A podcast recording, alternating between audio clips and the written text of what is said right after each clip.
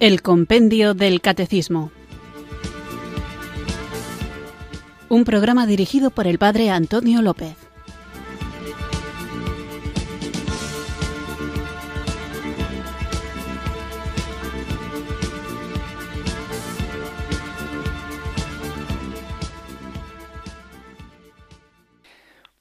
Muy buenas tardes, queridos oyentes de Radio María. Recibido un cariñoso saludo desde Irurzun, quienes acudís a la cita diaria con la formación católica a través de esta emisora de la Virgen, de esta radio que cambia vidas de Radio María y del programa El Compendio del Catecismo este espacio que de lunes a viernes nos acerca al libro maravilloso, sencillito, finito, pero muy rico en contenido, a pesar de su brevedad, que es el compendio del catecismo, una herramienta necesaria para conocer nuestra fe católica, un conocimiento necesario para vivir nuestra fe católica, una vida necesaria para que sea testimonio que abra a los hombres al amor de Dios a través de la vida de aquellos que ya queremos abrirnos a Él y una apertura que muchas veces se ve atacada por ideas que no están del todo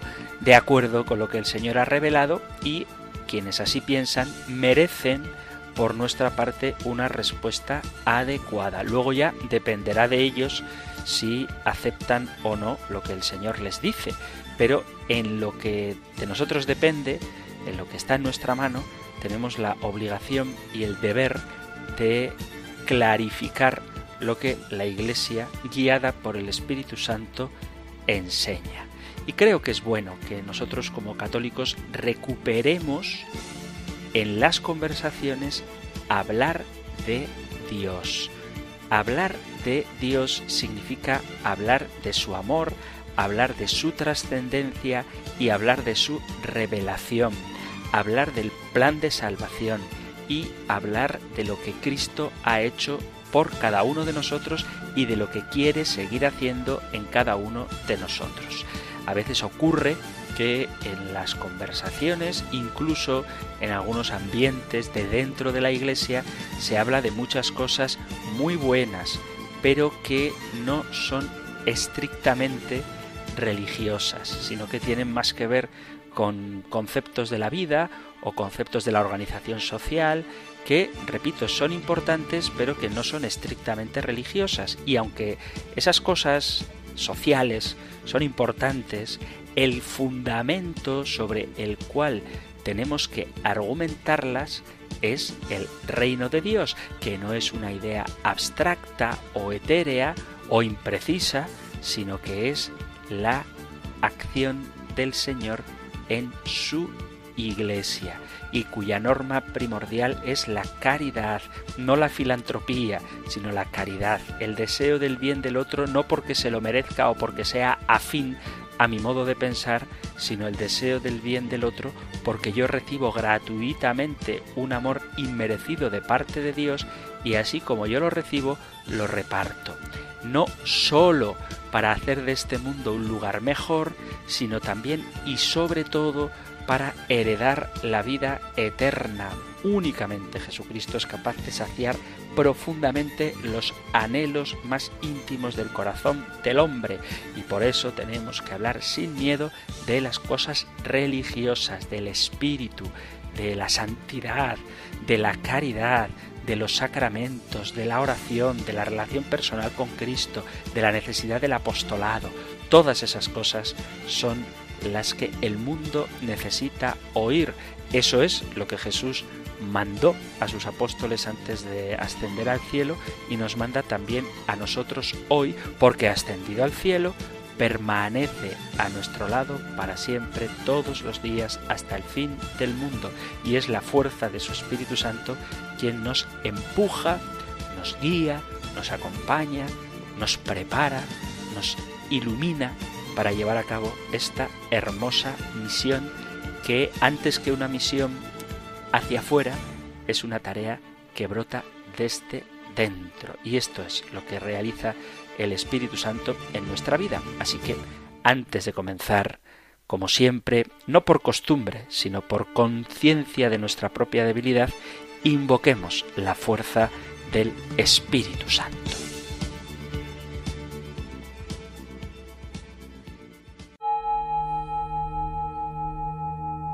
Ven Espíritu, ven Espíritu,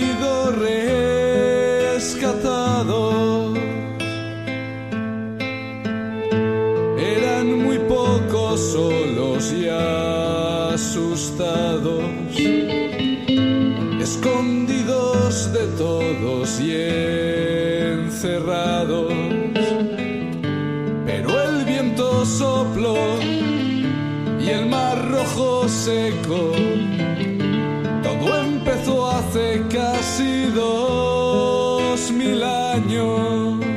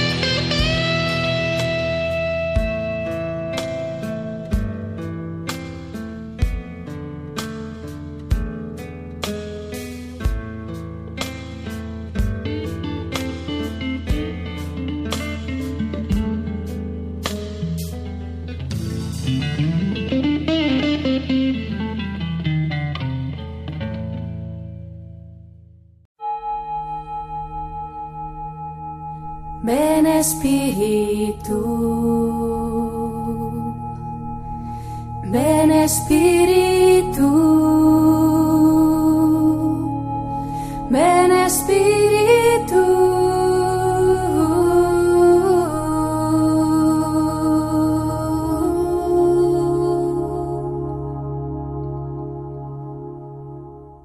Hemos escuchado la canción Pentecostés porque precisamente de lo que estamos hablando en estos últimos programas del compendio del catecismo, desde que inauguramos el capítulo tercero de la primera parte del compendio, es Creo en el Espíritu Santo. En el programa anterior veíamos la relación entre el Espíritu Santo y Jesucristo en su misión en la tierra y hoy vamos al gran día de Pentecostés. Lo que vamos a tratar lo, es, lo tenéis en el Catecismo Mayor en las cuestiones 731 y 732 y también resumido en la 738. Nosotros escuchamos ahora la pregunta número 144 del compendio del Catecismo. Número 144. ¿Qué sucedió el día de Pentecostés? En Pentecostés, 50 días después de su resurrección, Jesucristo glorificado infunde su espíritu en abundancia y lo manifiesta como persona divina, de modo que la Trinidad Santa queda plenamente revelada. La misión de Cristo y del Espíritu se convierte en la misión de la Iglesia, enviada para anunciar y difundir el misterio de la comunión trinitaria. Hemos visto la verdadera luz hemos recibido el Espíritu Celestial, hemos encontrado la verdadera fe, adoramos la Trinidad indivisible porque ella nos ha salvado. Veis entonces que por la canción que hemos escuchado para invocar al Espíritu Santo y por la propia pregunta que hace el compendio del Catecismo, hoy vamos a hablar del gran día de Pentecostés. Y el Pentecostés hay que entenderlo como una fiesta que es de origen judío a la que Jesucristo le da un nuevo sentido, tal y como ocurre con la Pascua. La Pascua es una fiesta judía que celebra la salida del pueblo de Israel de la esclavitud de Egipto y la victoria obtenida precisamente por la sangre del cordero que priva a los que han ungido, a los que han impregnado las jambas de su puerta con la sangre del cordero, les hace vencer a la muerte y la Pascua definitiva es el paso de la esclavitud del pecado a la libertad de los hijos de Dios y que en virtud de la sangre del auténtico Cordero de Dios que quita el pecado del mundo, que es Jesucristo, gracias a esa sangre nosotros ya no morimos más porque estamos destinados a resucitar juntamente con Él. Entonces, lo mismo que la Pascua es una fiesta judía a la que Jesucristo le da un nuevo sentido, Pentecostés es también una fiesta judía a la que Cristo le da un nuevo sentido. Por eso vamos a ver un poco así rápidamente una comparación entre el Pentecostés del Antiguo Testamento y el Pentecostés del Nuevo Testamento. Los judíos celebraban una fiesta para dar gracias por las cosechas cincuenta días después de la Pascua. De ahí viene el nombre de Pentecostés. Luego, el sentido de la celebración cambió por dar gracias a Dios por la ley entregada a Moisés. Luego leeremos el capítulo 19 del libro del Éxodo y veremos que después de la salida de Egipto, tres meses después, el Señor da su ley al pueblo de Israel. En esta fiesta se recuerda el día en que Moisés sube al monte Sinaí y recibe las tablas de la ley y le enseñó al pueblo de Israel lo que Dios quería de ellos. Celebran de esta manera la alianza del Antiguo Testamento que el pueblo estableció con Dios. Ellos, el pueblo de Israel, se compromete a vivir según los mandamientos de Dios y el Señor Dios se compromete a estar con ellos siempre. La gente iba a Jerusalén de muchos lugares a celebrar la fiesta de Pentecostés. Y en el marco de esta fiesta judía es donde surge la fiesta cristiana de Pentecostés. Durante la última cena, Jesús promete a sus discípulos mi Padre os dará otro paráclito que estará con vosotros para siempre, el Espíritu de la verdad. Evangelio de San Juan capítulo 14 versículo 16. Y más adelante, en el versículo 25, el capítulo 14 del Evangelio de San Juan, les dice, Os he dicho estas cosas mientras estoy con vosotros, pero el Paráclito, el Espíritu Santo que el Padre enviará en mi nombre, Él os enseñará todo y os recordará todo lo que yo os he dicho. Al terminar la cena, les vuelve a hacer la misma promesa. Os conviene que yo me vaya, pues si no, no vendrá a vosotros el Paráclito. Muchas cosas tengo todavía que deciros, pero no os las diré ahora. Cuando venga Él, el Espíritu de la verdad os guiará hasta la verdad completa y os comunicará las cosas que están por venir. Evangelio de San Juan, capítulo 16, versículos del 7 al 14. Después de la ascensión de Jesús, los discípulos se encuentran reunidos con la Madre de Jesús en el día de la fiesta de Pentecostés y tenían miedo de salir a predicar. Repentina, repentinamente se escucha un fuerte viento y lenguas como de fuego se posan sobre cada uno de ellos, que quedaron llenos del Espíritu Santo y empezaron a hablar en lenguas desconocidas. En esos días había muchos extranjeros y visitantes en Jerusalén que venían de todas partes a celebrar la fiesta judía de Pentecostés. Y cada uno oía hablar a los apóstoles en su propio idioma y entendían a la perfección lo que decían. Todos ellos, desde ese día, ya no tuvieron miedo y salieron a predicar a todo el mundo las enseñanzas de Jesús. El Espíritu Santo les dio fuerza para la gran misión que tenían que cumplir. La palabra de Jesús iba a ser proclamada a todas las naciones y iban a bautizar a todos en el nombre del Padre y del Hijo y del Espíritu Santo. Y tal día, como el de Pentecostés, comienza a existir como tal la Iglesia, fundada por Jesucristo e inaugurada por la efusión del Espíritu de Dios. Entonces, el Pentecostés del Antiguo Testamento ocurre cincuenta días después de que Israel saliera de Egipto, cuando llegan al monte Sinaí y ocurre la alianza. Leemos del libro del Éxodo el capítulo 19. Dice así, Éxodo 19, desde el versículo primero, al tercer mes después de la salida de Egipto, ese mismo día llegaron los hijos de Israel al desierto de Sinaí, partieron de Refidim y llegaron al desierto de Sinaí, acamparon en el desierto. Allí acampó Israel frente al monte. Moisés subió hacia Dios.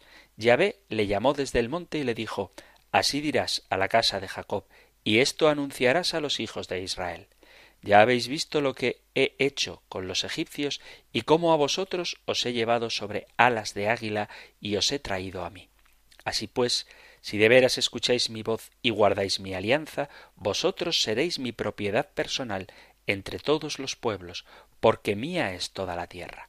Seréis para mí un reino de sacerdotes y una nación santa. Estas son las palabras que has de decir a los hijos de Israel. Fue pues Moisés y convocó a los ancianos del pueblo y les expuso todas estas palabras que Yahvé había mandado. Todo el pueblo a una respondió diciendo Haremos todo cuanto ha dicho Yahvé. Y Moisés llevó a Yahvé la respuesta del pueblo. Dijo Yahvé a Moisés Mira, voy a presentarme a ti en una densa nube para que el pueblo me oiga hablar contigo, y así te dé crédito para siempre. Y Moisés refirió a Yahvé las palabras del pueblo. El Pentecostés del Nuevo Testamento tuvo lugar cincuenta días después de la resurrección de Cristo. Jesús sabemos que fue crucificado durante la fiesta de Pascua. Así dice el Evangelio de San Juan en el capítulo 19, era el día de la preparación de la Pascua hacia la hora sexta y dice Pilato a los judíos, aquí tenéis a vuestro rey. Ellos gritaron Fuera, fuera, crucifícale. Les dice Pilato A vuestro rey voy a crucificar. Replicaron los sumos sacerdotes, no tenemos más rey que el César. Entonces se lo entregó para que fuera crucificado. Tomaron pues a Jesús y él, cargando con su cruz, salió hacia el lugar llamado Calvario, que en hebreo se llama Gólgota, y allí le crucificaron, y con él a otros dos, uno a cada lado y Jesús en medio. Pero el dato cronológico nos lo da San Juan en el versículo 14 del capítulo 19. Era el día de la preparación de la Pascua hacia la hora sexta. Y ese día crucificaron a Jesús. Después de la resurrección, Jesús permaneció con los discípulos durante cuarenta días. Dice así el Evangelio, no, el Evangelio no, dice así el evangelista. San Lucas, o sea, el libro de los Hechos de los Apóstoles, dice así. Leo desde el principio porque es precioso. Hechos de los Apóstoles 1, el versículo que me interesa es el versículo 3. El primer libro lo escribí, Teófilo, sobre todo lo que Jesús hizo y enseñó desde un principio, hasta el día en que, después de haber dado instrucciones por medio del Espíritu Santo a los apóstoles que había elegido, fue llevado al cielo. A estos mismos, después de su pasión, se les presentó dándoles muchas pruebas de que vivía, apareciéndoseles durante cuarenta días y hablándoles acerca de lo referente al reino de Dios. Mientras estaba comiendo con ellos, les mandó que no se ausentasen de Jerusalén, sino que aguardasen la promesa del Padre, que oísteis de mí, que Juan bautizó con agua, pero vosotros seréis bautizados en el Espíritu Santo dentro de pocos días. Entonces, diez días más tarde, aconteció Pentecostés porque sabemos que son diez días más tarde, por esto que acabo de leer, del capítulo primero de los Hechos de los Apóstoles, Juan bautizó con agua, pero vosotros seréis bautizados en el Espíritu Santo dentro de pocos días, y luego el capítulo dos de los Hechos de los Apóstoles dice así, al llegar el día de Pentecostés, la fiesta judía de Pentecostés, al llegar el día de Pentecostés, estaban todos reunidos en un mismo lugar. De repente vino del cielo un ruido como el de una ráfaga de viento impetuoso que llenó toda la casa en la que se encontraban. Se les aparecieron unas lenguas como de fuego que se repartieron y se posaron sobre cada uno de ellos. Quedaron todos llenos del Espíritu Santo y se pusieron a hablar en otras lenguas según el Espíritu les concedía expresarse.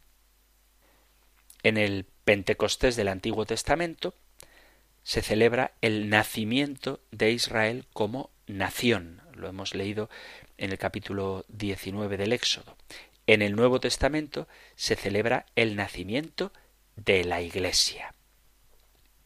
Porque en ese momento, dice los Hechos de los Apóstoles, os voy a leer desde el versículo 28,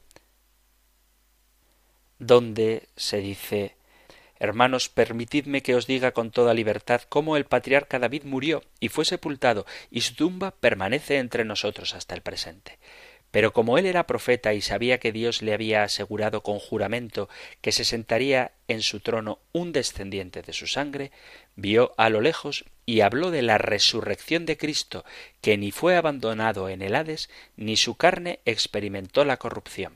A este Jesús Dios le resucitó, de lo cual todos nosotros somos testigos, y exaltado por la diestra de Dios, ha recibido del Padre el Espíritu Santo prometido y ha derramado lo que vosotros veis y oís.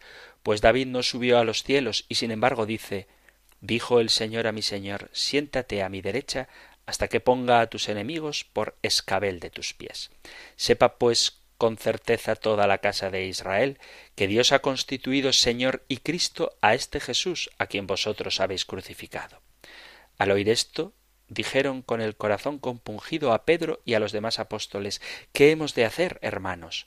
Pedro les contestó Convertíos y que cada uno de vosotros se haga bautizar en el nombre de Jesucristo para remisión de vuestros pecados y recibiréis el don del Espíritu Santo.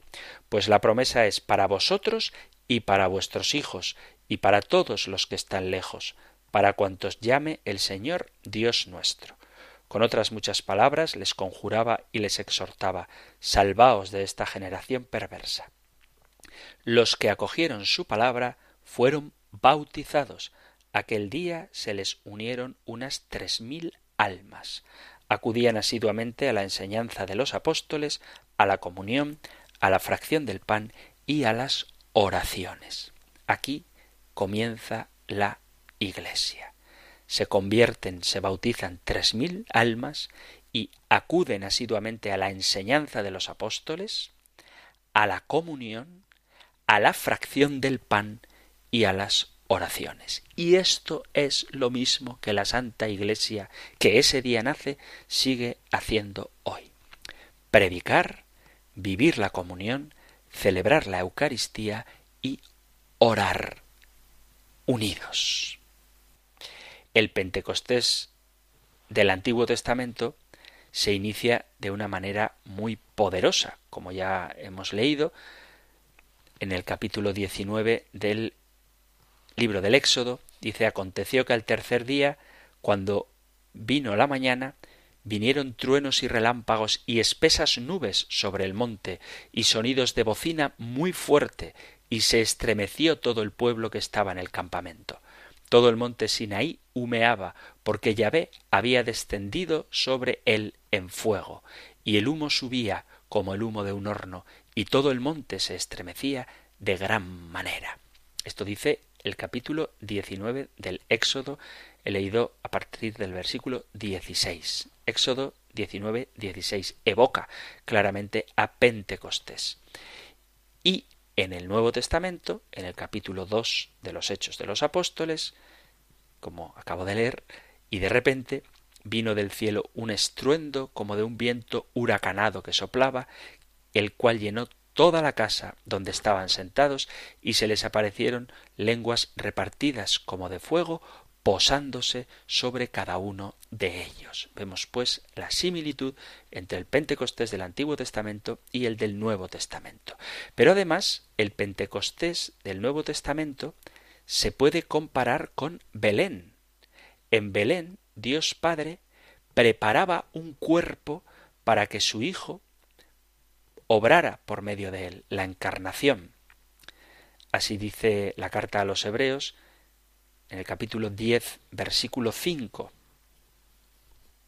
Dice, por eso, al entrar en este mundo, dice, sacrificio y oblación no quisiste, pero me has formado un cuerpo. Holocausto y sacrificio por el pecado no te agradaron. Entonces dije, he aquí que vengo, pues de mí está escrito en el rollo del libro, a hacer, oh Dios, tu voluntad. Así como en Belén en el seno de María se forma el cuerpo de Cristo, en Pentecostés Dios Padre prepara un cuerpo para que el Espíritu Santo obre por medio de él, que es la Iglesia. Nos lo recuerda el apóstol Pablo en la primera carta a los Corintios, en el capítulo 6, versículo 19, dice, ¿O ignoráis que vuestro cuerpo es templo del Espíritu Santo, el cual está en vosotros, el cual tenéis de Dios, y que no os pertenecéis? Y en la segunda carta a los Corintios, en el capítulo 6 dice, ¿Y qué acuerdo hay entre el templo de Dios y los ídolos? Porque vosotros sois el templo de Dios viviente. Como Dios dijo, habitaré y andaré entre ellos, y yo seré su Dios, y ellos serán mi pueblo. Y además, Pentecostés, el Pentecostés del Nuevo Testamento, se puede comparar también con el momento de la Torre de Babel en el Antiguo Testamento. Porque en Babel nosotros, pecadores, actuábamos para nuestra propia gloria. Así dice el capítulo once del libro del Génesis. Todo el mundo era un mismo lenguaje e idénticas palabras. Al desplazarse la humanidad desde Oriente, hallaron una vega en el país de Senaar y allí se establecieron. Entonces se dijeron el uno al otro Ea, vamos a fabricar ladrillos y a hacerlos al fuego. Así el ladrillo les servía de piedra y el betún de argamasa. Después dijeron Ea, vamos a edificarnos una ciudad y una torre, con la cúspide en los cielos, y hagámonos famosos por si nos desperdigamos por toda la haz de la tierra. Bajó Yahvé a ver la ciudad y la torre que habían edificado los humanos, y dijo Yahvé, He aquí que todos son un solo pueblo con un mismo lenguaje, y este es el comienzo de su obra. Ahora nada de cuanto se propongan les será imposible. Bajemos, pues, y una vez allí confundamos su lenguaje, de modo que no entienda cada cual el de su prójimo. Y desde aquel punto los desperdigó Yahvé por toda la haz de la tierra y dejaron de edificar la ciudad. Por eso se llamó Babel, porque allí embrolló Yahvé la lengua de todo el mundo y desde allí los desperdigó Yahvé por toda la haz de la tierra. Y en Pentecostés ocurre justo lo contrario. Vuelvo al relato de Pentecostés después de, de que vinieron las lenguas de fuego, dice Leo Hechos de los Apóstoles capítulo 2 a partir del versículo 4, quedaron todos llenos de Espíritu Santo y se pusieron a hablar en otras lenguas según el Espíritu les concedía expresarse. Había en Jerusalén hombres piadosos que allí residían venidos de todas las naciones que hay bajo el cielo. Al producirse aquel ruido, la gente se congregó y se llenó de estupor al oírles hablar a cada uno en su propia lengua. Estupefactos y admirados decían ¿Es que no son Galileos todos estos que están hablando? Pues cómo cada uno de nosotros les oímos en nuestra propia lengua. Partos, medos, elamitas, habitantes de Mesopotamia, Judea, Capadocia, el Ponto, Asia, Frigia, Panfilia, Egipto, la parte de Libia fronteriza con Cirene, forasteros romanos, judíos y prosélitos, cretenses y árabes, todos les oímos hablar en nuestra lengua de las maravillas de Dios. Todos estaban estupefactos y perplejos y se decían unos a otros ¿Qué significa esto? Así que vemos cómo Pentecostés es la reparación de aquella dispersión realizada por la soberbia del hombre en Babel. Y además, cuando la gente dice, sigo leyendo Hechos de los Apóstoles capítulo 2, versículo 13, en el 12 hemos leído que decía la gente estaba estupefacta y se preguntaban unos a otros ¿qué significa esto? Otros en cambio decían riéndose están llenos de mosto. Entonces Pedro, presentándose con los once, levantó su voz y les dijo Judíos y habitantes todos de Jerusalén, que os quede esto bien claro y prestad atención a mis palabras. No están estos borrachos, como vosotros suponéis, pues es la hora tercia del día, sino que es lo que dijo el profeta. Sucederá en los últimos días, dice Dios, derramaré mi espíritu sobre toda carne, y profetizarán vuestros hijos y vuestras hijas, vuestros jóvenes verán visiones, y vuestros ancianos soñarán sueños. Y yo sobre mis siervos y sobre mis siervas derramaré mi espíritu, haré prodigios arriba en el cielo y señales abajo en la tierra. El sol se convertirá en tinieblas y la luna en sangre antes de que llegue el día grande del Señor, y todo el que invoque el nombre del Señor se salvará. Y esto de estar embriagado de vino implica estar lleno del Espíritu Santo. Dice San Pablo a los Efesios en el capítulo quinto, en el versículo dieciocho, dice No os embriaguéis con vino, que es causa de libertinaje, llenaos más bien del espíritu.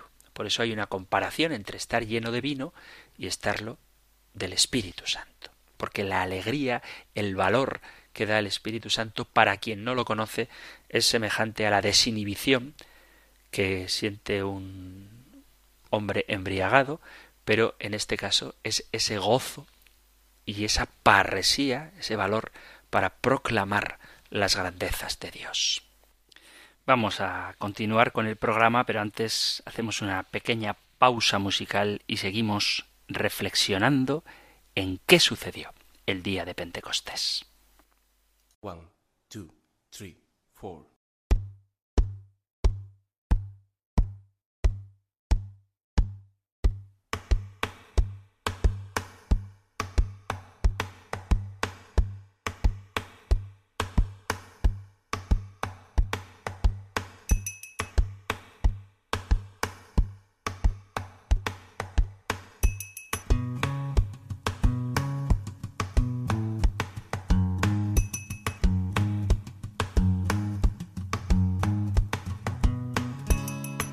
Día de Pentecostés, en un aposento alto, el día de Pentecostés, en un aposento alto se reunieron los discípulos pidiendo Espíritu Santo, se reunieron los discípulos pidiendo Espíritu Santo.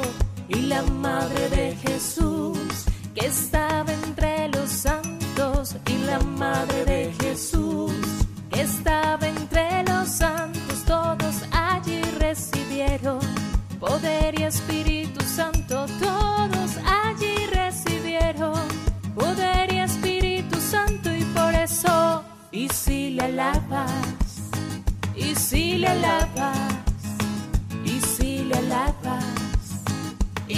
y si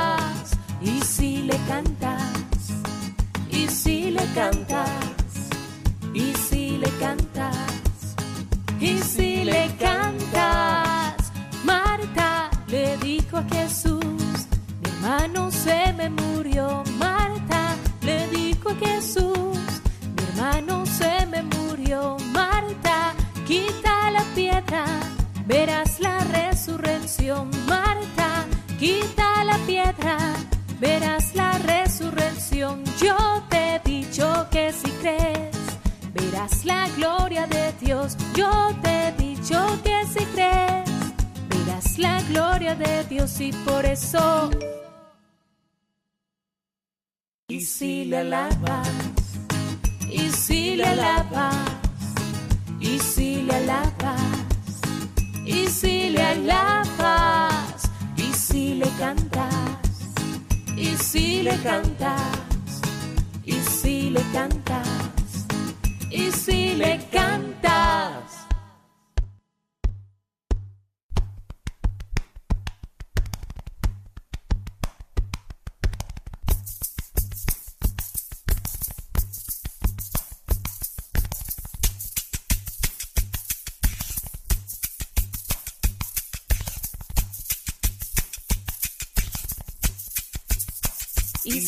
alabas y si le alabas y si le alabas y si le alabas y si le cantas y si le cantas y si le cantas y si le cantas Estás en Radio María escuchando el Compendio del Catecismo, nuestro espacio diario de formación católica, aquí en la emisora de la Virgen, en Radio María, esta cita diaria de lunes a viernes de 4 a 5 de la tarde. Y hoy estamos con la pregunta número 144. ¿Qué sucedió el día de Pentecostés? Estamos viendo cómo Pentecostés es una fiesta cristiana, pero que tiene su origen en la fiesta judía de Pentecostés. Todos nosotros, todos los cristianos, estamos familiarizados con la historia de Pentecostés y la venida del Espíritu Santo. De hecho, ahora en la Iglesia, y sería muy interesante poder hablar de este tema, existen los movimientos pentecostales que se caracterizan o dicen caracterizarse por las manifestaciones del Espíritu Santo. Las personas que se sienten atraídas por el avivamiento toman esta historia como el modelo bíblico de lo que debería ser un avivamiento. Y por supuesto, esta línea cristiana que se llama pentecostal y que está tan presente cada vez más también aquí en España, toma Pentecostés como lo que en realidad es el inicio de la Iglesia.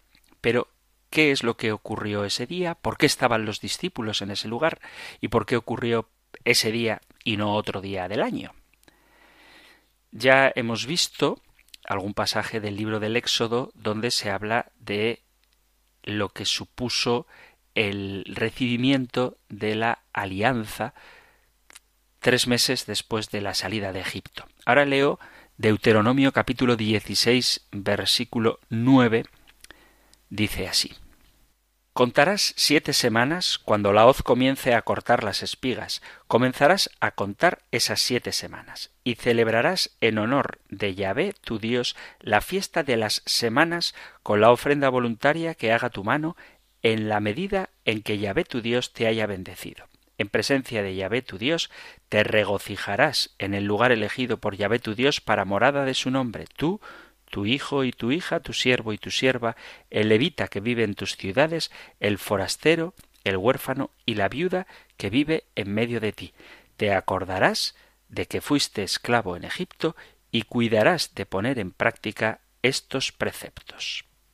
Hay en la Biblia siete fiestas decretadas por el mismísimo Dios. Una de ellas es la Pascua, la otra es la fiesta de los panes ácimos, la fiesta de las primicias, la fiesta de las semanas, la fiesta de las trompetas, el día de la expiación y la fiesta de los tabernáculos. Las fiestas de Pascua, de los panes ácimos y de las primicias se celebran seguidas, y después de las primicias se cuentan siete semanas, o sea, siete veces siete días, siete por siete cuarenta y nueve, y pasadas estas siete semanas son cincuenta días. Esta fiesta en hebreo se llama la fiesta del Shavuot, que significa semanas, y en griego se llama Pentecostés, que significa literalmente el quincuagésimo día, es decir, el día cincuenta. Dado que la ley mandaba una serie de sacrificios y ofrendas en el templo, estas fiestas se volvieron fiestas de peregrinajes. Los judíos que vivían en el extranjero viajaban tres veces al año a Jerusalén para presentar sus ofrendas. El primer viaje para la Pascua, panes ácimos y primicias, el segundo viaje para Pentecostés, por eso había tanta gente ese día allí en Jerusalén, y el tercer viaje en que los judíos extranjeros iban a Jerusalén era la fiesta de las trompetas, día de la expiación y fiesta de los tabernáculos, que son tres fiestas que se celebran seguidas. Sin embargo, había mucha gente que únicamente hacía dos viajes, pues preferían quedarse esperando en Jerusalén siete semanas para la fiesta del Shavuot, la fiesta de las semanas, y es por eso que Jesús les dice No os alejéis de Jerusalén, sino esperad la promesa del Padre, de la cual os he hablado. Juan os bautizó con agua, pero dentro de poco vosotros seréis bautizados con Espíritu Santo. ¿Por qué Jesús los manda a quedarse en Jerusalén? Porque viene la fiesta de la Pascua, perdón, de la Pascua no, viene la fiesta de Pentecostés, de las semanas, y tenían que quedarse allí, pues era el día que Dios había elegido para enviar el Espíritu Santo. Pero ¿por qué ese día? En primer lugar, porque como he dicho, era un día de peregrinación y habría muchos judíos, como nos relata los hechos de los apóstoles, provenientes de muchos lugares que podrían ser testigos de lo que ahí iba a suceder.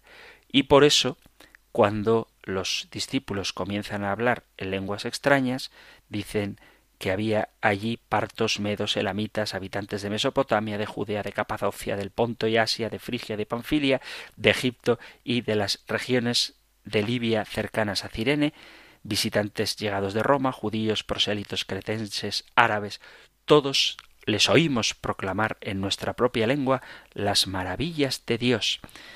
Hechos de los Apóstoles capítulo 2 versículo 5. Y esto ciertamente causó una gran conmoción. Judíos de todas las naciones de alrededor llegan al templo de Jerusalén y se encuentran a un grupo de personas que hablan en lenguas extranjeras en, en medio de las cuales están las lenguas de los lugares de donde esos peregrinos habían venido. Y esto provocó que unas tres mil personas en un día reconocieran a Jesucristo como el Mesías que durante tanto tiempo el pueblo judío había estado esperando.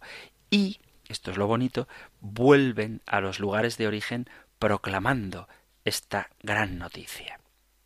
Y además, en esa fiesta de las semanas, en Pentecostés, se celebraba la entrega de los mandamientos en el monte Sinai. La Pascua conmemora la salida de los israelitas de Egipto y algunos días después de la salida de Egipto fueron entregadas las tablas de la ley. Y eso es lo que se celebra. En los Hechos de los Apóstoles, en el capítulo 2, se cumple esa profecía de Jeremías 31, 33. Este es el pacto que después de aquel tiempo haré con el pueblo de Israel, dice el Señor. Pondré mi ley en su mente y la escribiré en su corazón. Yo seré su Dios y ellos serán mi pueblo. Y esto es lo que comienza a suceder en el día de Pentecostés. Así como en el Sinaí la ley fue entregada en piedra, en los hechos de los apóstoles, en el capítulo 2, en Pentecostés, la ley es grabada en la mente y el corazón de aquellos que recibieron el Espíritu Santo. Y así fue como comenzó la Iglesia. Una de las cosas que se afirma del derramamiento del Espíritu Santo en Pentecostés es que ese día comienza la Iglesia de Cristo. Aunque en sentido estricto, por eso decía antes que fue fundada por Cristo la Iglesia e inaugurada en Pentecostés, en sentido estricto la Iglesia es fundada en el Evangelio de Mateo, capítulo 16, versículo 18, cuando Pedro reconoce que Jesús es Cristo y Jesús le dice a Pedro que le dará las llaves del reino de los cielos y que lo que ate en la tierra quedará atado en el cielo. Pero bueno, no quiero hablar ahora de de Pentecostés, del Espíritu Santo y de la Iglesia, porque eso es el punto del que hablaremos muy pronto en el próximo programa que dedicaremos a el compendio del catecismo, porque sabéis que al menos una vez a la semana dedico el programa a las intervenciones, preguntas o testimonios de los oyentes, pero cuando volvamos a hablar del Catecismo, del compendio del Catecismo, la pregunta número 145 habla precisamente de qué hace el Espíritu Santo en la Iglesia. Y como no quiero adelantar acontecimientos, lo dejamos aquí. Si en Pentecostés se funda la Iglesia o no. Ya adelanto que la respuesta es que no. En Pentecostés se pone en marcha la Iglesia que ya Cristo ha fundado sobre la roca de Pedro en el Evangelio de San Mateo, como digo, capítulo 16. Pero ¿qué ocurre en Pentecostés? Sabéis que al Espíritu Santo se le compara en los Hechos de los Apóstoles capítulo 2 con un viento impetuoso y esto nos hace pensar en una gran fuerza que cambia la realidad. Lo mismo que el viento trae cambios, corrientes cálidas cuando hace frío o frescas cuando hace calor o lluvia cuando hay sequía y transforma la realidad, el Espíritu cambia la realidad. También el Espíritu Santo en otro nivel totalmente distinto, actúa de esta misma manera. Él es la fuerza divina que cambia el mundo. Así lo decimos en la preciosa secuencia de Pentecostés. Él es descanso de nuestro esfuerzo, gozo que enjuga las lágrimas, que riega la tierra en sequía, sana el corazón enfermo, lava las manchas, infunde calor de vida en el hielo. Él entra en las situaciones y las transforma, cambia los corazones y cambia los acontecimientos. De hecho, Jesús dice a los apóstoles al principio de los Hechos de los Apóstoles, en el versículo 8, que recibirán la fuerza del Espíritu Santo, les dice, y seréis mis testigos. Y pasó precisamente eso. Los discípulos, que estaban llenos de miedo, atrincherados con las puertas cerradas, incluso después de la resurrección de Jesús, son transformados por el Espíritu Santo y dan testimonio de él.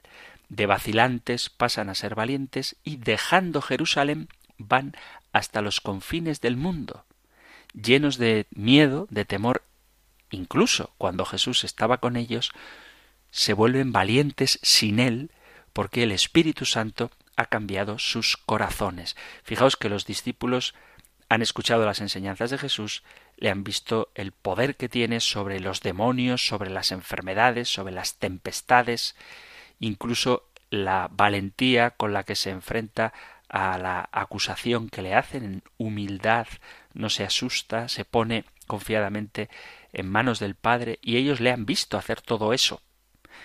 Incluso le han visto resucitado. Han comido con él después de que ha vencido la muerte, pero siguen asustados. Es precisa la efusión del Espíritu Santo para transformar sus corazones y convertirles en heraldos, apóstoles, predicadores, valientes anunciadores de la buena noticia de que Jesucristo vive. Es el Espíritu Santo el que libera los corazones cerrados por el miedo, vence las resistencias y a quien lleva una vida mediocre, conformista, a media con medias tintas, él les ofrece ímpetus de entrega, ensancha los corazones estrechos, anima a servir a quien se apoltrona en la comodidad, hace caminar al que cree que ya ha llegado, hace soñar al que cae en tibieza. Este es el cambio del corazón. Muchos prometen periodos de cambio, nuevos comienzos, renovaciones portentosas, pero la experiencia enseña que ningún esfuerzo terreno por cambiar las cosas satisface plenamente el corazón del hombre. Sin embargo, el Espíritu Santo es diferente. No revoluciona la vida a nuestro alrededor, pero cambia nuestro corazón que nos permite cambiar el exterior. No nos libera de repente de los problemas, pero nos hace libres por dentro para poder afrontarlos.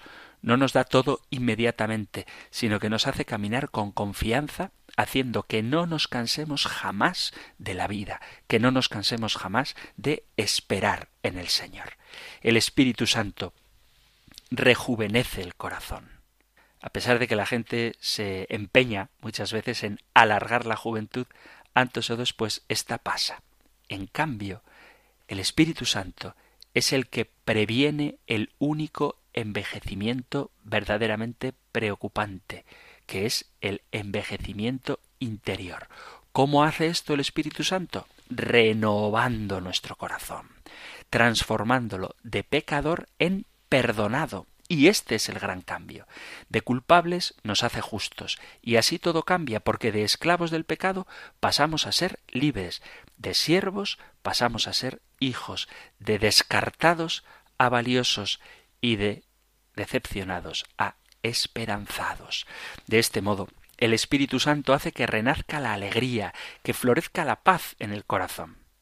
En Pentecostés sabemos qué hacer cuando necesitamos un cambio verdadero, y esto es algo que todos necesitamos, porque de manera especial cuando nos sentimos hundidos o cansados por el peso de la vida, cuando nuestras debilidades nos oprimen, cuando parece difícil avanzar y amar es algo que se nos hace imposible, necesitamos a esta fuente de vida que es la fuerza de Dios. Es Él quien, como decimos en el credo, da la vida, Señor y dador de vida, decimos. Tendríamos que asumir cada día que el Espíritu Santo viene a reconstruir nuestra existencia. Decir cada mañana cuando nos despertamos, ven Espíritu Santo, ven a mi corazón, ven a mi jornada. El Espíritu, después de cambiar los corazones, cambia los acontecimientos. Como el viento sopla por donde quiere, así llega también a las situaciones más inimaginables. Pidamos que seamos personas orientadas hacia Dios, movidas, inquietas, impacientes por hacer crecer más en nuestra vida esa presencia transformadora del amor de nuestro Señor. Espíritu Santo, viento impetuoso de Dios, sopla sobre nosotros, sopla en nuestros corazones y haznos respirar la ternura del Padre, sopla sobre la Iglesia y empújala hasta los confines más lejanos para que llevada por ti no lleve nada más a ti. Sopla sobre el mundo el calor suave de la paz y la brisa que restaura la esperanza. Ven Espíritu Santo, cámbianos por dentro y renueva la faz de la tierra. Con esta preciosa oración del Papa Francisco, queridos amigos, queridos oyentes, hemos llegado al final del tiempo para el programa de hoy. Pero, como sabéis, si hay algo que queráis que matice o algo que haya que aclarar o algo que queráis compartir, tenéis a vuestra disposición estos medios que Radio María pone cerca para que podáis participar en el programa y que esto no sea solo un monólogo del Padre Antonio López, sino que sea también un diálogo con los oyentes. Así que si queréis participar en el programa, sabéis que tenéis el correo electrónico compendio arroba o el número de teléfono para WhatsApp 668-594-383 que permite, además de escribir un texto, si lo preferís, dejar un mensaje de audio. Y os recuerdo, aunque ya deberíais saberlo, que no hay pregunta tonta. Todo lo que inquieta a un cristiano preocupa a la Iglesia y la Iglesia, como buena madre que es, quiere dar respuesta a todas las inquietudes de los hijos suyos, de sus hijos. Y de manera especial a los oyentes de Radio María que, como digo, podéis hacer vuestras preguntas, lo que queráis, cualquier cosa que queráis compartir, en el 668-594-383 o en la dirección de correo electrónico compendio arroba radiomaria.es. Terminamos recibiendo la bendición del Señor. El Señor te bendiga y te guarde el Señor ilumine su rostro sobre ti y te conceda su favor, el Señor te muestre su rostro y te conceda la paz. Muchísimas gracias por estar ahí, gracias por escuchar el compendio del catecismo y si queréis, volveremos a encontrarnos en un próximo programa. Un fuerte abrazo.